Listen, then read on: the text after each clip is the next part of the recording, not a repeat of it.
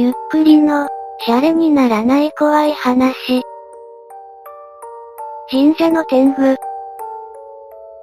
オカルトいた、シャレコ忘れに、幼少期に天狗に助けられた話が書き込まれた。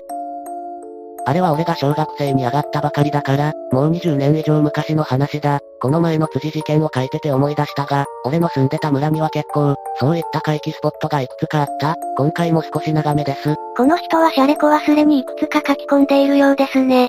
今回は夏に行われたお化け大会の時の恐怖体験ついて書いてみる。場所は近くの神社。そこはうっそうとした林の中にあり、昼間でも怖くて一人では近づきたくない場所だった。ルールは簡単。一人ずつ本堂の奥にある祠の前に置いてある箱からゴムボールを1個持ってくるだけだ。しかし小さかった俺には死ぬほど怖かった。街灯はないので真っ暗。みんな、懐中電灯を片手に震えながらボールを取ってきた。奥の方では悲鳴が聞こえる。上級生がお化けの役になって、下級生を驚かしているからだ。中には怖くて途中で引き返してくる子もいた。そういう子には上級生が一緒に行ってあげてボールを取ってきた。いよいよ俺の番だ。心臓が口から飛び出るくらいバクバクしている。半ばやけくそ状態で先へと進んだ。本堂までは50メートルくらいだったが本当に真っ暗だった。緊張で懐中電灯が左右にブレる。と、俺の視界左横に何かが見えた。人玉だ。ゆらゆらと俺について飛んでいる。俺は全く気にせず先へ進んだ。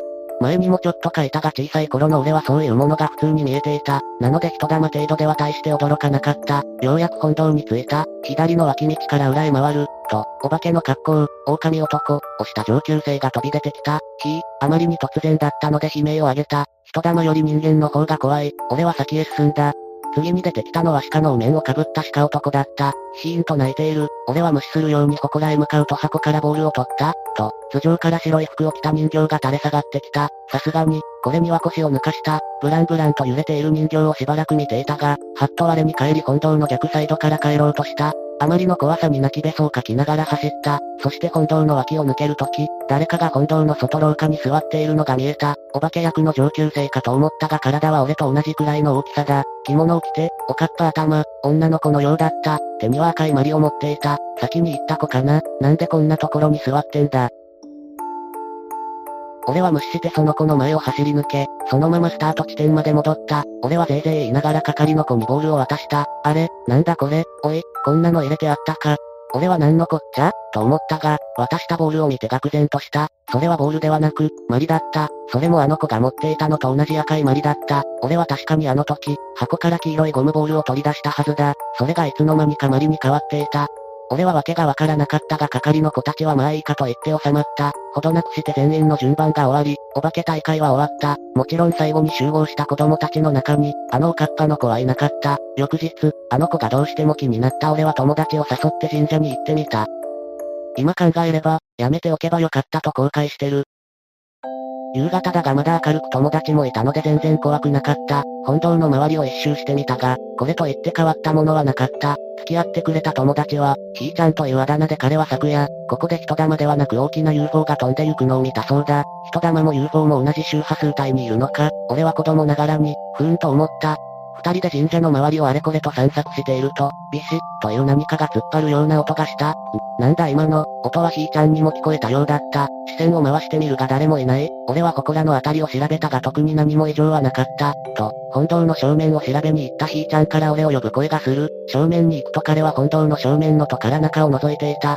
どした ?C、あれ見てみろよ。俺も同じように格子の隙間から中を覗いた。中には大きな神棚がありご神体祀られている。蓋が閉じていたのでご神体は見えなかったが、と、その神棚に向かって小さい子供が座っているのが見えた。とっさに昨日の子だ、と気がついた。しかし、どうやって中に入ったのか、鍵は外からかけられているではないか。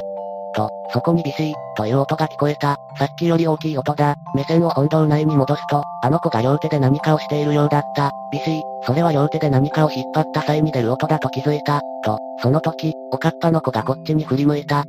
顔がない。え、昨日は暗く、うつむいてたから気がつかなかったのか。俺は完全にパニックになりかけていたが、とにかく鳥居の方へ、この神社の敷地から外に出なくては、と思い、うまく動かなくなった体を引きずるように本堂の階段を降り、庭の石畳を鳥居方向へと進んだ。ひーちゃんはかなり先まで行ってしまっている。と、本堂の戸が開く音が聞こえた。キー。俺は振り返らなかった。いや、恐ろしさで振り返れなかったんだと思う。ずり、ずり、重くなった足を引きずりながら、お母ちゃん、お母ちゃん、と泣きながら叫んだ。一緒に遊ぼう。確かに聞こえた、おかっぱの子が言ったんだと思う。正確には聞こえたというか心に響いたというか、しかし恐怖でいっぱいの俺は、とにかく逃げたい一心で先へ進んだ。いや、これも正確には進んでいなかった。俺は見てしまった。自分の足元を、重いと感じていた原因を見てしまった。俺の両足には真っ赤な糸がフォークで絡め取ったパスタのようにぐるんぐるんに巻きついていた。え、なにこれ？その糸はおかっぱの子から伸びていて俺の足をがんじがらめにしていた。そしてさっきから聞こえてたビシッという音はその子が赤い糸を引っ張ってる音だったのだ。俺は、もうダメだ、と思い諦めた。明らかに小学1年生にできる範疇を超えていた。ここで一緒に遊ぶんだよ。ずっと一緒に。そう聞こえたと同時に、ずるずると本堂の中へ引っ張られてゆく感じがした。俺は仰向けに倒れ、空を見ていた。ふふ、ふふ、というおかっぱの子の小さい声と引きずられる音だけが響いた。まるでここだけ時間が止まっているかのようだった。俺は諦めた。怖さより、もうこれで親や友達に会えなくなることが悲しかった。そして本堂の中に体が入る瞬間、何かがひっくり返った。バサー。ひっくり返ったのは俺だった。視線が前後上下左右に揺れまくった。一体、何が起こっているのかわからなかった。気がつけば本堂を上から見下ろしている感じだった。え、俺は足が軽くなったのがわかった。なんだこれ、と思う間もなく、急降下してそのまま鳥居がある入り口の方まで一気に飛んでいった。あろうことかすぐ目の前には、ひーちゃんの背中が見える。俺はそのまま映画のスローモーションのようにゆっくりと地面に足をつけた。瞬間、時間の流れが正常に流れ始めたのが分かった。俺は振り返ろうとしたが、地面の底から響いてくるようなおぞましい声が聞こえたので固まった。おのれー、邪魔をしおってー。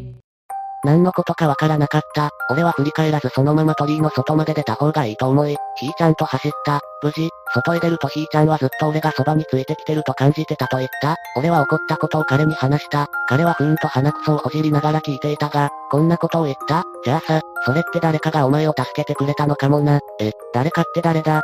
日が沈みかけていた。俺は泣きべそをかきながら家に帰り、お袋に話した。お袋は、それは天狗様が守ってくれたんだね、と言い、おかっぱの子については、あそこの神社の裏には無縁仏のお墓があるから、多分そこに埋まっとる子なんじゃないかと言っていた。翌日、俺とお袋はお菓子とおもちゃを持って、その無縁仏のお墓にお供えした。ゴムボールも3個置いてきた。多分マリ遊びがしたかったんだろうな、と思ったからだ。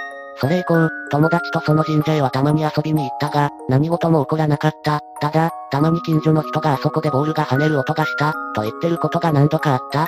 今回の事件では俺は天狗の姿を見ていない。でも俺が3歳くらいの時、実は自宅で天狗を見ているんだ。その時は本当に怖かった。3歳の頃の記憶で覚えているのなんて、その天狗のことと釣り堀に落っこちたことだけだ。それは機会があったらまた書くことにする。おしまい。私の中ではおかっぱ少女が、銭天堂のよどみさんのイメージでした。